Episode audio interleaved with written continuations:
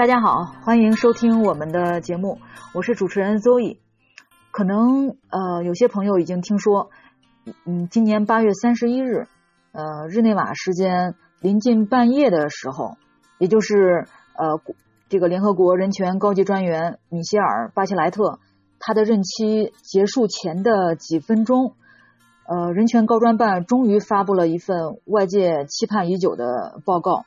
这份报告的全名是《中华人民共和国新疆自治区人权问题评估报告》，我们下面都简称为“新疆报告”。这份新疆报告审查了呃联合国收到的有关中国当局在维吾尔地区对民众实施大规模监禁和剥夺自由的指控。呃，报告呢全长是四十八页，暂时还没有中文版，所以今天。呃，我们就邀请一位嘉宾来为大家简单梳理一下这份报告，然后呢，我们再讨论一下为什么国际社会对他抱有如此高度的期待，甚至说他的发布引发了一场轰动也也不为过。嗯，今天呢，我们的嘉宾是一位呃人权工作者，呃，他也是一位研究学者，叫呃学友啊，学友欢迎你啊。嗯，首先一个问题就是。为什么人权高专等到他离任前的几分钟才发布这份报告？这个时机确实非常具有戏剧性。呃，你可以介绍一下这个报告发布的背景吗？好，呃，谢谢肉毅啊，大家好。嗯，是的，这个发布时间很说明问题。其实呢，这份报告应该是在两年多前就基本。准备好了，但是呢，在呃二零一九年上任的这位当时即将面临连任第二届的人权高级专员米歇尔特女士一直压住不签发。虽然她曾经公开表示会在二零二一年发布这个报告，她的办公室对迟迟不发布的解释是。因为他不能去新疆地面进行独立自由的实地调查。嗯，这个解释确实有点牵强啊，因为他真的认为自己可以到新疆开展独立调查吗？啊，我想他不会那么天真吧。所有人，包括高专本人，我想都应该心里有数。到新疆或者中国任何地方进行真正独立自由的地面调查是完全不可能的。即使得到中国政府的邀请，到了那里也会受到严密的掌控，基本不可能访谈受害者和见证人。有许多实例可以表明，有些人在向啊来访的联合国嗯。官员，呃，或者其他外界，比如媒体讲真话以后呢，一般都遭受了严重的报报复打压。是的，那这位人权高专他压着报告不发的，就是真正的原因是什么呢？我们知道吗？哇，当然，真正的原因，呃，可能只有他自己知道。但是压住不发这份报告后边的原因，据说可能是他本人和他的办公室受到了来自中国政府官方的严重威胁。直到今年五月，大家现在都知道了，嗯，他后来受到中国政府的邀请，前往大陆和新疆做了一次在官方严密掌控下的走访。他临行前表示过这种看法，他知道这次走访不可能进行任何独立自由的调查，但他仍然认为应该去。他希望可以开启一些对话合作的机会。是。嗯，我看五月份的他这次访华，有很多媒体都有报道。那他最后有达到这个他所谓的对话合作的这种目的吗？啊，到呃目前为止啊，中国政府的表现是恰得其反。此行被中国政府利用来宣传他的所谓反恐战略，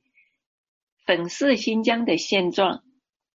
啊，受到了国际人权社会，尤其是非政府人权组织和海外的新疆少数民族受害者及其家属的普遍谴责。呃，此后不久呢，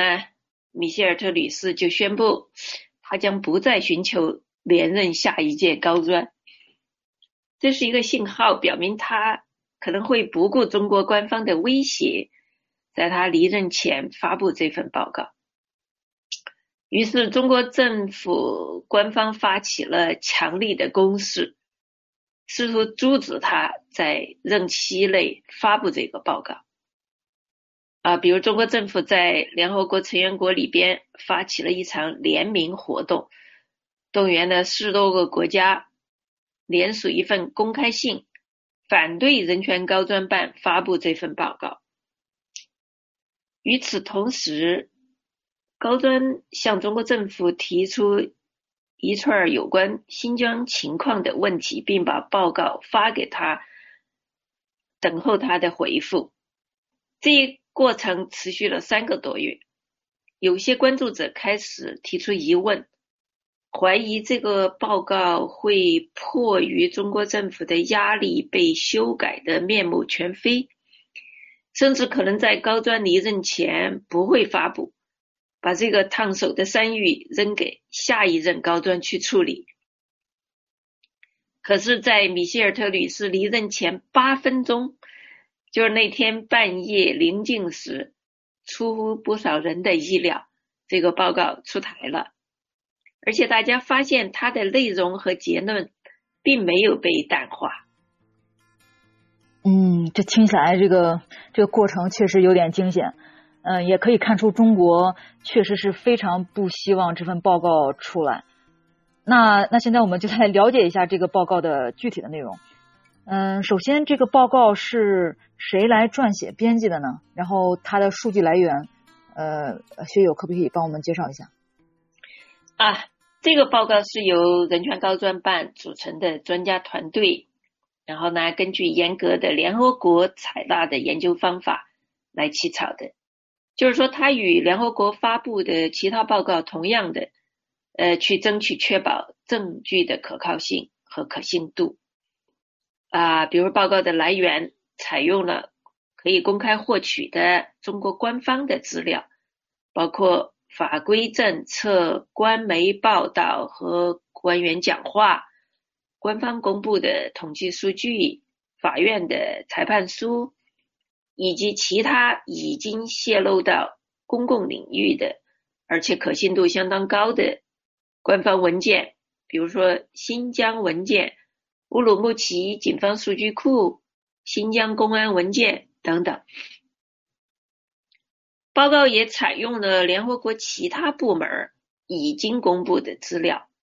包括中国政府在联合国人权条约审查时提供的资料。以及联合国的特别程序独立专家的回复，啊，再就是与中国常驻日内瓦代表团的对话，以及一百多页的政府官方给高专办提问的回复。嗯，这个部分可能大家就是对联合国的人权机制不太熟悉，也很少看到这方面的报道。呃，不知道学友可否举一些例子？呃，就是有哪些对哪些机制，它已经联合国机制已经在关注新疆问题，他们有没有做了些什么？好吧，嗯，就是说从二零一七年底，联合国就开始收到越来越多的关于新疆少数民族的人被强迫失踪的报告和指控，例如啊，在二零一八年，联合国消除种族歧视委员会。这个条约监督机构审议中国的时候，啊，以及那个啊被强迫和非自愿失踪问题工作组的独立专家们，嗯，啊，就开始关注这些事态。还有呢，最近联合国的那位关注当代形势奴隶制的独立专家认为，被强迫安置在所谓职业智能教育培训中心，以及歧视性强迫劳动转移计划、非自愿劳工，这些都相当于强迫劳动，有些情况相当于奴役。认为这些已经构成危害人类罪。这份报告还采用了人权高专办进行的四十多次深度访谈，其中二十六次是与流亡海外的那些被拘留或曾在新疆各地的各种拘留设施工作过的人员进行的访谈。还有就是有大量的卫星图像、学术研究。嗯，所以你的意思是，就是联合国的人权高专办，他为了这个报告，还自己做了这些独立的访谈。对对对。啊，不过还是能够看出来，其实大量的信息都是已经公开发布过的资料，比如说有些是来自呃中国官方的，有些是来自联合国的。然后还有媒体报道等等，呃，那人权高专高专办它呃在发布这样一个报告，它还有多大的意义呢？因为大部分的都是已经呃公开过的资料。对，我想呃主要的意义就是一个是在联合国的机构里边把这样的一些侵权状况记录在案。再一个就是由联合国系统里边最高职位的人权官员来发布这个报告，因为这些事情都是人权高专办应该做的，啊，也是他的职责。就是说，当联合国大会在一九九三年决定设立人权事务高级专员这个职位时，各成员国就授予这个职位一项全球性的使命。那就是促进和保护所有人切实行享有所有公民、文化、经济、政治和社会权利。高级专员的职责包括开展旨在促进和保护人权的所有活动，包括日常监测和撰写报告。所以，人权高专办是在鉴于他所收到的有关新疆大规模侵权的指控的广泛度和严重性，以及他所获得的信息的高度可信度的前提下，而决定撰写这份报告。嗯，是的，我也有看到一些新闻报道，这个报告所反映的人权侵犯肯定是非常非常严重的。呃，徐勇，你可否跟大家简单介绍一下这些人权侵犯？好啊，嗯，大家有机会就以后，尤其是中文版出来以后，就可以找来看看。嗯，它的涵盖的内容是相当全面的。嗯，他把以下这些侵权行为啊，呃可以说在联合国最高人权机构的这个官方文件里记录在案。包括了，比如说，啊，对被拘留或者被监禁的新疆少数民族人士的，嗯，这些侵权行为，比如非法的将许多人强迫的安置在所谓的职业技能教育培训中心里，实行酷刑和虐待，包括殴打、镣铐，在审讯期间使用老虎凳以及使用电棍，持续饥饿。导致体重严重下降和其他健康问题，剥夺睡眠、监视和缺乏隐私、强制用药、性暴力，包括对少数民族和宗教少数群体的其他方面的侵权行为，比如对文化、语言和宗教认同和表达自由的限制，侵犯隐私和限制通信自由。强制性计划生育政策、就业歧视和强迫劳动，以及跨国界的威胁迫害维尔族人和其他少数民族人士等等侵权行为。是的，呃，就像刚才学友说的，如果大家自己打开这份报告，你就可以看到他提供了相当多的证据来证明这些人权侵犯的这些指控，所以他的公信力啊、可信度是非常强的。而且他这份报告呢，也确实让这些人权侵犯被在被在人这个联合国的这个系统内被正式的记录了下来。所以，那这份报告后面有没有呃得出什么样的结论，或者是他给这些侵权行为是怎么样进行定性的呢？人权高专办这个报告得出的结论是，维吾尔地区发生了严重侵犯人权的行径，对许多项人权有严重的和不当的系统性压制。这些系统侵权行径的特点是他们的歧视性，因为他们频繁的、直接或间接的歧视维吾尔人和其他穆斯林社群。嗯，大家都知道，中国政府呢啊，不断的提出反恐和反极端主义的战略背景，以此来辩护。就新疆发生的大规模剥夺人身自由的情况，这份报告认为，这种辩护所使用的法律和政策存在严重的问题。当然，这份报告最关键的结论是，在新疆发生的这些人权侵犯的范围和程度，可能构成国际罪行，特别是。危害人类罪，但现在呢，就对这个结论啊，在国际上有一些批评的声音，尤其是海外流亡的维吾尔族社群，他们对这个报告没有得出这些侵犯构成灭绝种族罪感到有点失望。嗯。呃，你刚才提到的这个海外的这这些呃维族朋友，他们的失望是因为呃报告使用了“可能”这个词吗？就是只是说可能构成危害人类罪，而不是很确定的这种，是这个意思吗？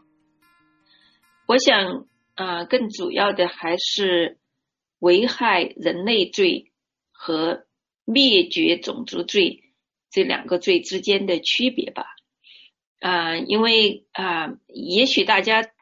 都已经知道，就是说，呃，过去这一两年，嗯，许多这个海外关注，呃，专门关注，嗯，维尔族人权的一些啊民间人权机构和嗯社群，他们的报告得出了呃灭绝种族罪这个结论，啊，同时呢，呃，像一些。呃，大的国际啊非政府组织，比如说，嗯，人权观察、国际特色，啊，他们呢得出的结论是说，在新疆发生的这些人权侵犯构成了危害人类罪，这在国际人权法里边哈是不同于，但是有啊重合的，就是与灭绝种族罪有重合的。呃，另一个罪行，嗯，当然就是美国政府还有其他一些国家的政府的那个国会或者议会，嗯，也通过了一些决议，认为这些罪行是属于灭绝种族罪，所以呢，我想是这两个罪行之间的区别吧，让一些维尔族社群。感到失望。嗯，那大家用来判定，或者说就是咱们这个报告《新疆报告》，它用来评估这个侵权行为的标准，呃，是和依据是什么呢？嗯，当然都是呃公认的国际人权标准。呃，需要指出的就是，它用来评估这些呃侵权行为的标准，其实都是中国政府已经自愿承诺。或者在他签署和批准加入的国际人权公约里边肯定下来的国际人权标准，也就是说，根据中国政府受到国际人权法约束的责任和义务来衡量和评估的，嗯，呃，包括了啊，禁止酷刑、奴役、任意拘留和种族歧视。这些呢，在世界人权宣言和一些国际人权公约里都是明文禁止的。嗯，所以就是这些呃衡量的标准，它本身其实是被中国政府认可的。那那那问题就是中国政府怎么样去履行这些国际人权义务？在这方面，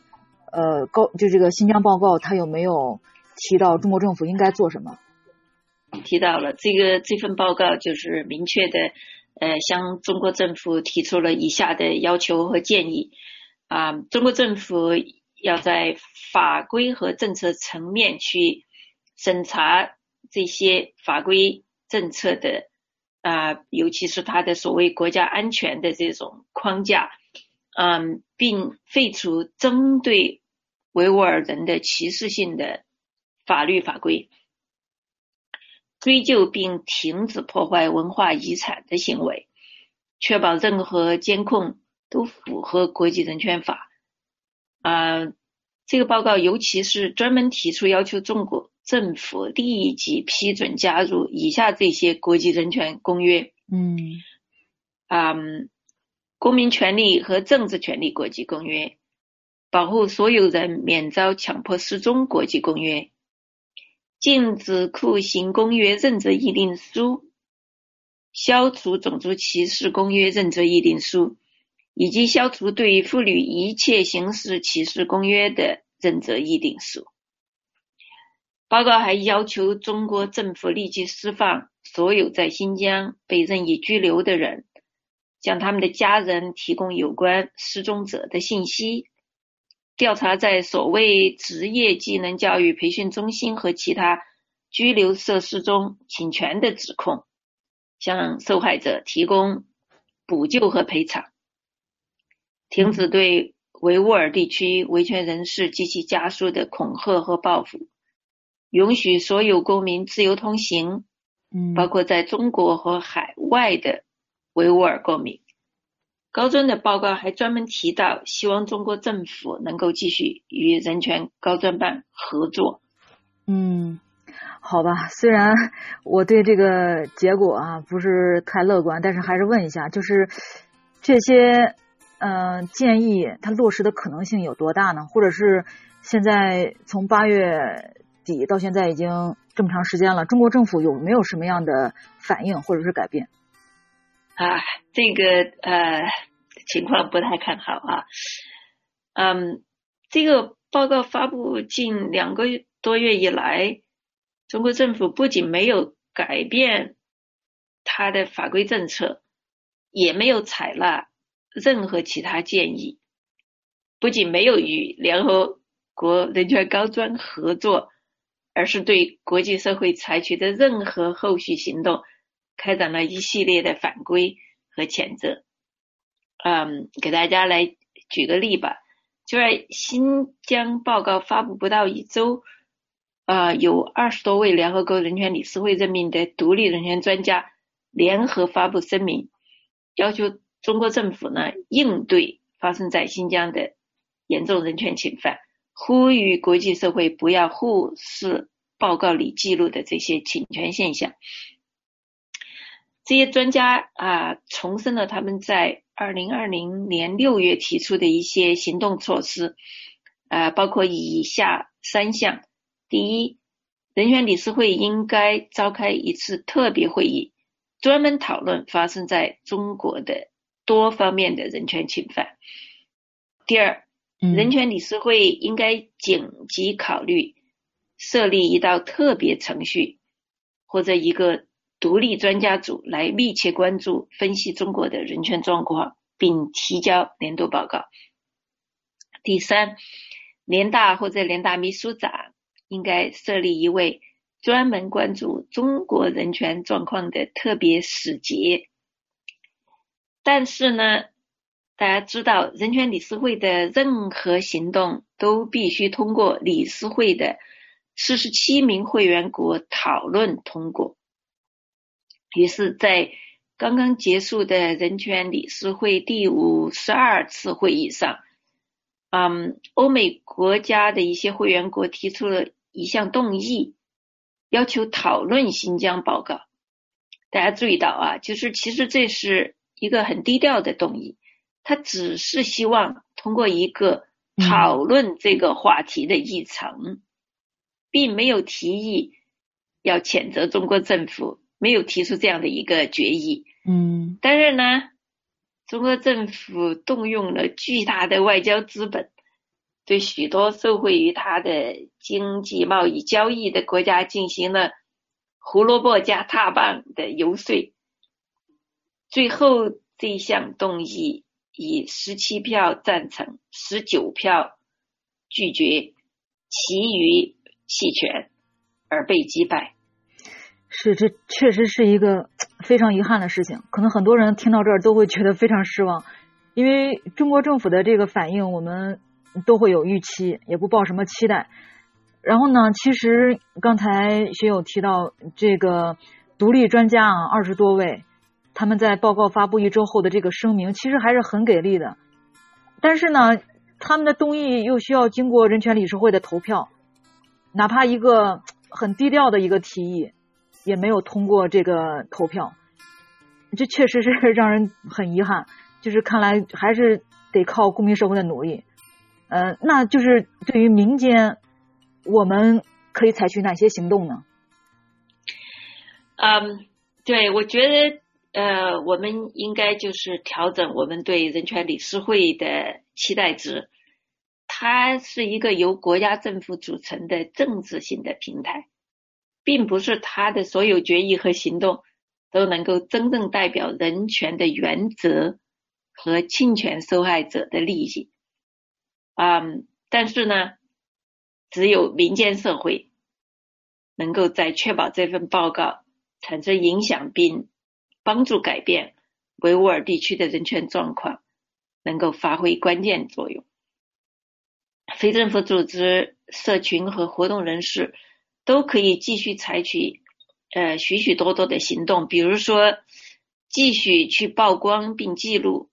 在维吾尔地区针对维吾尔人和其他少数民族的侵权行为。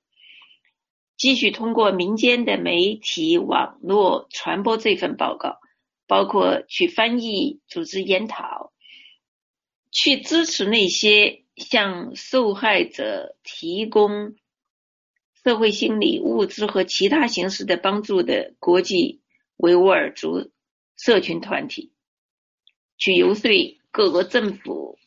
包括联合国机构在内的国际层面。采取联合外交行动，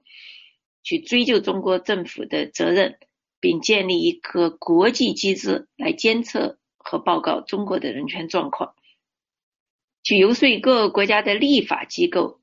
就新疆的人权局势举行听证会，鼓励各国政府通过法律和政策采取行动，以便加大对中国政府的压力，要求其改变。法规和实践，并鉴于新疆报告的调查结果，确保没有维吾尔族人和其他处于危险中的人被遣返回中国。然后呢，利用各国的贸易和商业政策，例如禁止进行啊强迫劳动生产商品的进口，